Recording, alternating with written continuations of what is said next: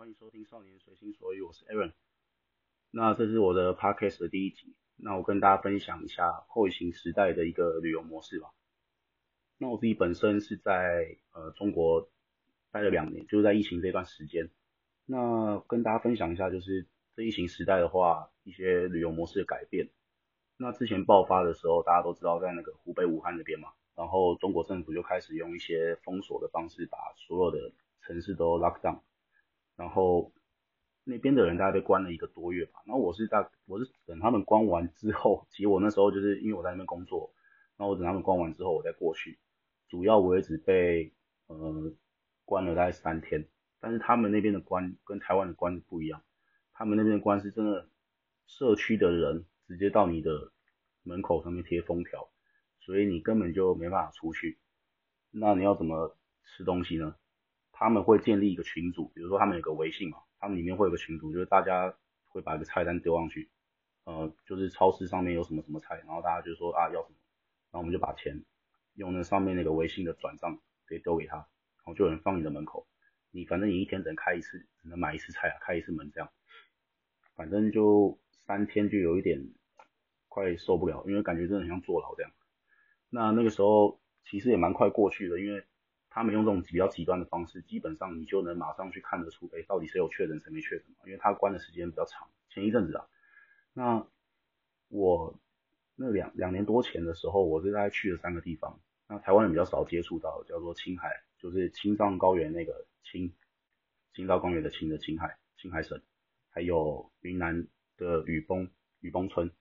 还有丝路，就是甘肃的一些什么敦煌啊，什么。呃，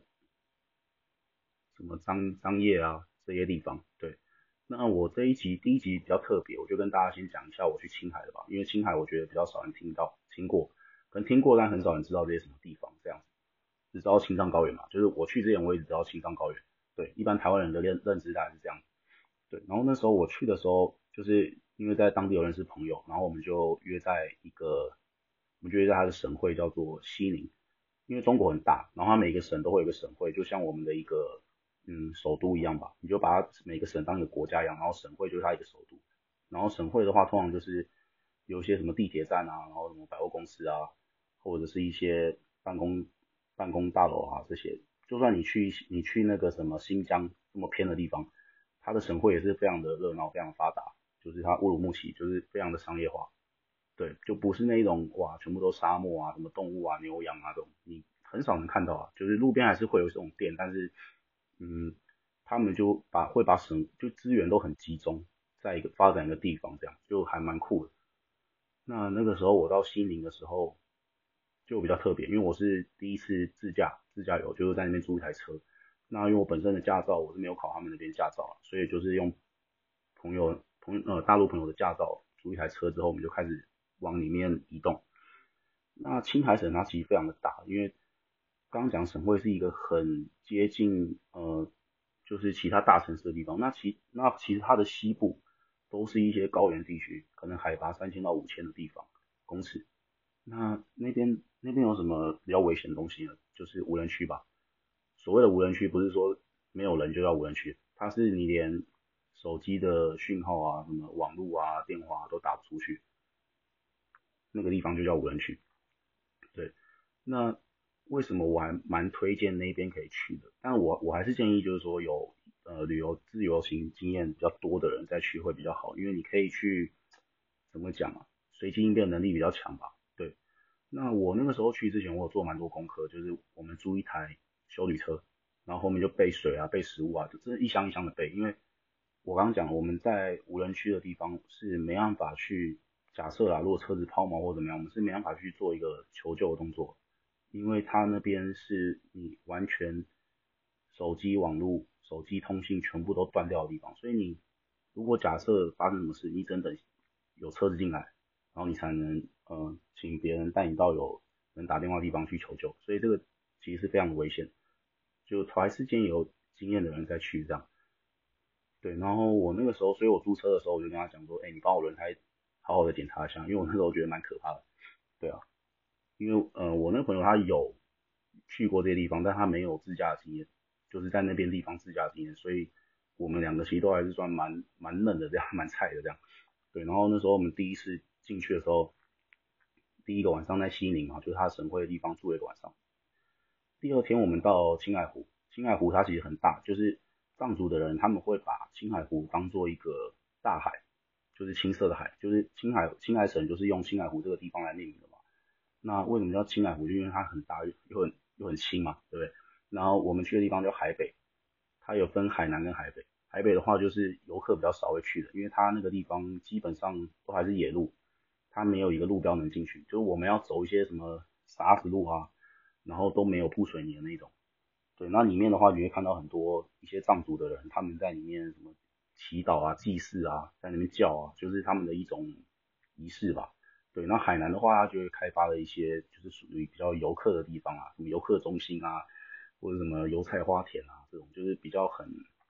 我平常不会去关注的这些东西啊，因为我觉得太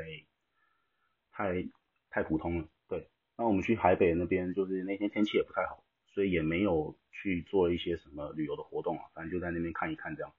那你就会看到一些很多藏族他们，藏族他其实会有一些很多很特别的东西，比如说叫经幡，经幡就是你可能你们有看过一些西藏的影片或什么的，它会有挂一些布，五颜六色的布。然后上面就会有写一些经文，那叫经幡，对，那个是祈福用。然后还有龙达，龙达就是你你们如果去西藏或一些藏族自治区的话，可以看到他们手上拿一堆纸，也是彩色的纸，然后风吹过来就一片一片的飞出去，你就看他们在撒。我觉得这个有点像我们那个台湾的那种冥纸吧。对，但他们是给他们是给神，然后我们是给可能我们也是给神，还有一些一些过过世的亲人嘛，对不对？那他们那些龙达的话，也是五颜六色纸，然后你就看他们在一些深山野岭啊，在那边撒，但其实也不会破坏什么环境，因为他们那些东西都是用糯米纸做的，所以只要一下雨就会降解，降解在土地里面，所以我觉得还蛮环保的。这一点我觉得台湾可以学，就是可以把这些什么什么米纸啊什么的，然后也可以用撒的方式，然后用糯米纸来做，因为像大陆这一点我做蛮好，就很多人会担心会破坏什么生态，我之前也不知道，我就想，哎，为什么那些藏族的人？藏族自治区哦，不止在西藏嘛，就是什么四川啊、什么甘肃啊，一大堆地方都有藏族自治区。然后你到那边的话，他们的一些佛具店就会卖这个东西。像我那个时候也有买，我算是最后一天回来的时候买吧，因为我还没撒过嘛。因为那时候很多人在那边撒撒这个纸啊，然后拍影片啊上传，然后我就觉得很酷。然后后来问了一下之后，哇，原来是糯米纸，就是蛮保护。自然，然后又能跟宗教融合在一起的一个方式，我就觉得蛮不错的。那那个时候，我们第二天进，我们第二天就正式进去青藏高原。第一天其实还不太算，因为第一天的海拔大概才两千多公尺吧，也也也算很高的地方啊。但是真正进入青藏高原，我觉得要三千公尺以上才比较像是呃一个高原地带。那台湾的话，好像玉山最高是三千九百多公尺嘛，海拔。然后我那时候到的话是五千多的海拔的地方，是昆仑山脉，那也是好几天以后的事情。第二天的话，第二天我们在青海湖的北部，那我在那边坐，大概开车就自驾了十几天的时间，在那边会有一个好处跟一个坏处，好处是什么？好处就是你可以很 free 的去安排你的时间，那坏处就是什么？坏处就是你不知道你每一天会到什么地方，因为也算是我第一次没有先把饭店啊、酒店啊订好，然后就出发的一个旅程。因为通常我，呃，你在无人区自驾游的话，比如说你去一些什么新疆啊，或者是呃青海啊这种地方，你一天大概都要开车个七八个小时，你才能到下一个城镇。我所谓的城镇不是那种什么大城市的城镇，它是一可能是一些呃。当地的一些少数民族一个小小聚落，你知道，就是他他那边饭店是没有跟订房网站合作的，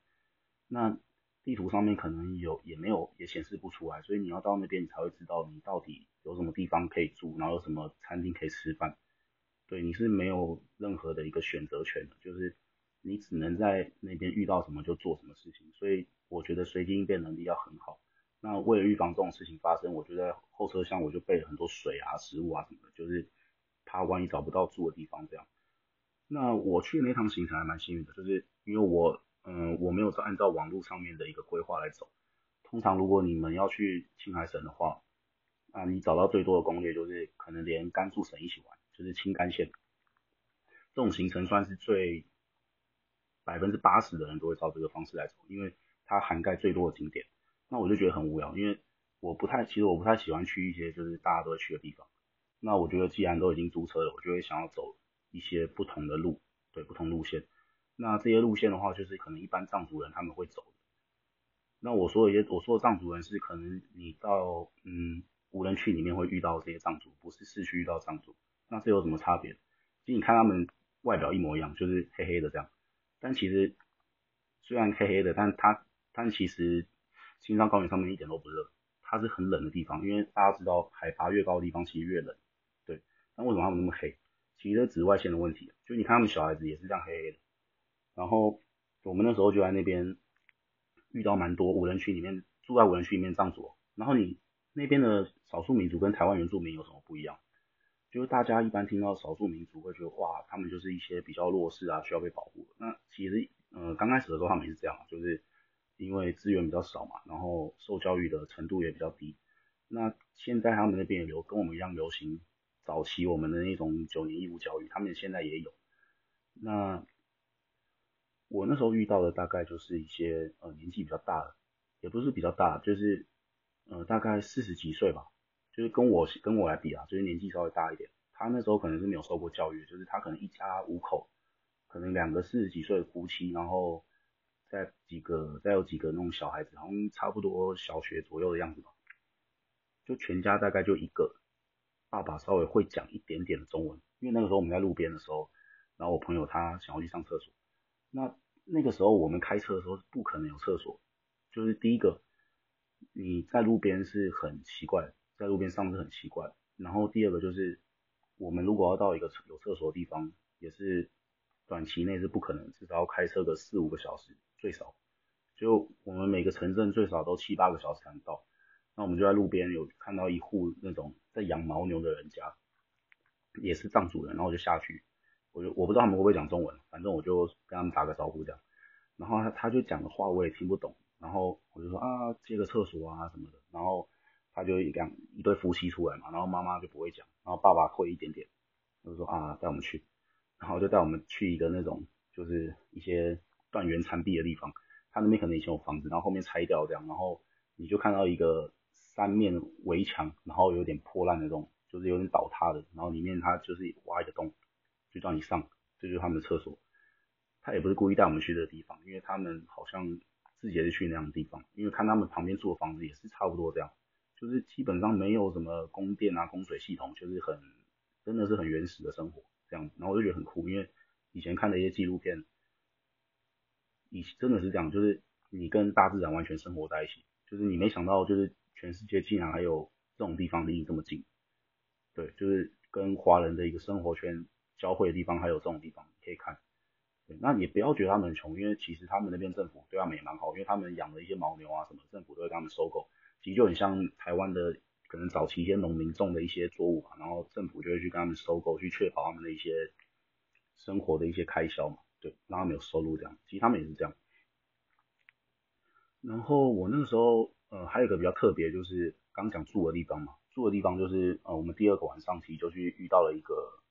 呃，比较特殊的状况就是我们住在路边的一个蒙古包，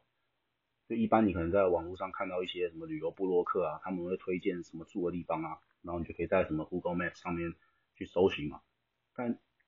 你如果去像青海啊、新疆这种地方，你用这种做法是完完全全行不通的，因为第一个，它这些地方基本上还是算无人区，然后它是没有注册的一个酒店或饭店，所以你不可能找得到它。再一个。订房网站上就不用想，所以你真的是路边有看到你就进去。他那边好像我那时候去了一个雪山，就是在一个叫门源的地方，就青海省海北。我们那时候第二天就经过一个地方，然后它路边偶尔就会有一个蒙古包群，虽然它是蒙虽然它是蒙叫蒙古包啦，但它其实是藏人住的地方，对，也是传统的一个方式。它可能有别的名字，但我不知道，反正就是跟蒙古包一样。那它跟一般的这种就是跟团旅行社住的那种蒙蒙古包又不一样，它是属于那种非常原始的，就是它没有没有水没有电，就是你没办法洗澡，它有电，但是它就是用那种传统发动机来做，然后水它可能要到那种开车好几个小时的地方去打，所以基本上你就不用想，啊，厕所就跟刚刚我讲那种差不多，反正进去就很臭，因为它就是一个超级大茅坑，就是我从我从出生到现在，我从来没有看过这种东西，就是它是活在一个我爸妈或者爷爷奶奶口中里面去描述到东西，然后在我眼前呈现，就是真的叫真的就叫茅厕，你知道，就很臭。然后时候听他们讲怎么处理，他就是说到一定程度之后，他们就丢一把火下去给它烧了，对，然后再重新再挖一个洞，这样就是很非常原始的东西。然后因为那他们要怎么洗澡呢？我那时候问他们，因为他们你住平常也住在这里嘛，然后就是可能一个礼拜就开车回去城市里面洗一次澡这样。因为上面那边其实因为很干冷，所以也不太容易流汗，所以其实藏族人他们是不太洗澡。就是我住在这种比较高原的地方的话，大概是这样。那优点的话，嗯，如果你住在那种蒙古包的话，你晚上可以出来拍一些什么星空啊，有的没的，或者是可能有机会看到一些他们一些保育的动物，因为他那个地方无人区嘛，等于没有人在管。那缺点对一般那一种就是住习惯饭店的人来讲，大概就是，嗯，不能洗澡，然后再就是你住在里面的话，它会一直有风灌进来。它虽然是蒙古包布做的一个蒙古包。那下面就是跟地基会有一个缝隙，如果风稍微强一点，它就灌进来，所以非常的冷，因为它的温差很大，大概都会到零下几度左右这样。那时候本来晚上我们还要起来去拍一些星空，结果就真的起不来，因为真的太冷，因为一直有风灌进来。然后还有一个缺点就是，你他们你在那个什么呃新疆或者是青海的地方，一些公路。就一些比较无人区公路，就会有很多那种运送什么呃什么物资的啊，什么就这种砂石车啦，对他们会那种并排一直开，也不多，但是你遇到的话，他们真的是一整排，然后对象也有，然后你这边也有，所以你根本就没办法去怎么超车啊，因为你看不到前面什么状况，可能你超过去，靠前面还有一排，然后对象又来车，真的超多时候有这种状况，所以在那边真的是非常可以练技术的地方，就是超级危险，对，然后那时候。我们那时候开就还好，慢慢开了，虽然都要开好几个小时，真的你你开路上都只有这种车，因为就很偏僻的地方。那我觉得蛮蛮好玩，就是无人区那边你可以看到一些就是保育动物嘛，然后一些比较原始生活的一些少数民族啊、藏人啊，然后吃一些他们一些什么酥油茶，酥油茶我觉得怎么讲啊，它是。有香味没有味道的一个饮品吧，就是他们藏民比较常吃的一些东西，酥油茶，还有一个那种藏式的那种馒头，吃起来是一大块，然后没有什么味道这样，那就是他们那边很 typical 的东西，大概是这样。然后我们后面的话在网上，反正呃去高原的话，大家会担心可能就是有高原反应嘛，就是台湾讲的高山症。那通常这个方，通常就是我们会在大城市就是我们一下飞机，一个省会城市，然后我们去买它的一个氧气氧气瓶，一瓶也不贵，大概就几十块人民币吧，然后就带上去。通常会什么会是什么人比较容易发生这种情况？就是可能平常有在健身啊、运动啊，就是频率比较高的，就是耗氧量高一点的，在那边会很容易头痛、呼吸不过来，因为他们高原上面氧气比较稀薄。那通常如果到青藏高原的话，都是基本上都是三四千公尺起跳的，就是你不可能到四千以四千以下都很少，像台湾玉山最高是三千九百多公尺嘛，然后你在青藏高原基本上都是四千左右以上，对，所以嗯很容易发病。那我那时候没有，因为平常运动习惯比较少，耗氧量比较低。那我朋友是有，所以等路的话在吸了这样。那我不知道是有没有用啊，因为我自己没发作过这样。我后来去的一些中国去的一些地方，也大概都是高原地区，大概都两三千海拔，两三千公尺，包括我们走一些什么丝路啊，就是甘肃省那边的，对，就我通常会去走高原，因为我自己知道我没有这种情况嘛，所以我就比较就是偏好去找这些地方。那第一集青海大概就先到这边，然后后面会跟大家分享，就是我后面十几天的遇到一些经历，包括一些台湾人可能在那边会遇到一些状况啊，比如说什么，呃，什么边境要检查啊什么的就很麻烦，因为像一些外国人啊，什么台港澳的过去就是很麻烦啊，比如说我们去一些什么青西藏啊或者什么新疆啊，其实青海算好的，但是它也是算一个藏族的地区嘛，所以他们其实讲白一点，可能有一些他们本地自己的规定，也不能说法律，就是他们自己的规定，对于一些我们讲的一些境外的旅客，会有一些比较麻烦的地方，那后面再跟大家分享。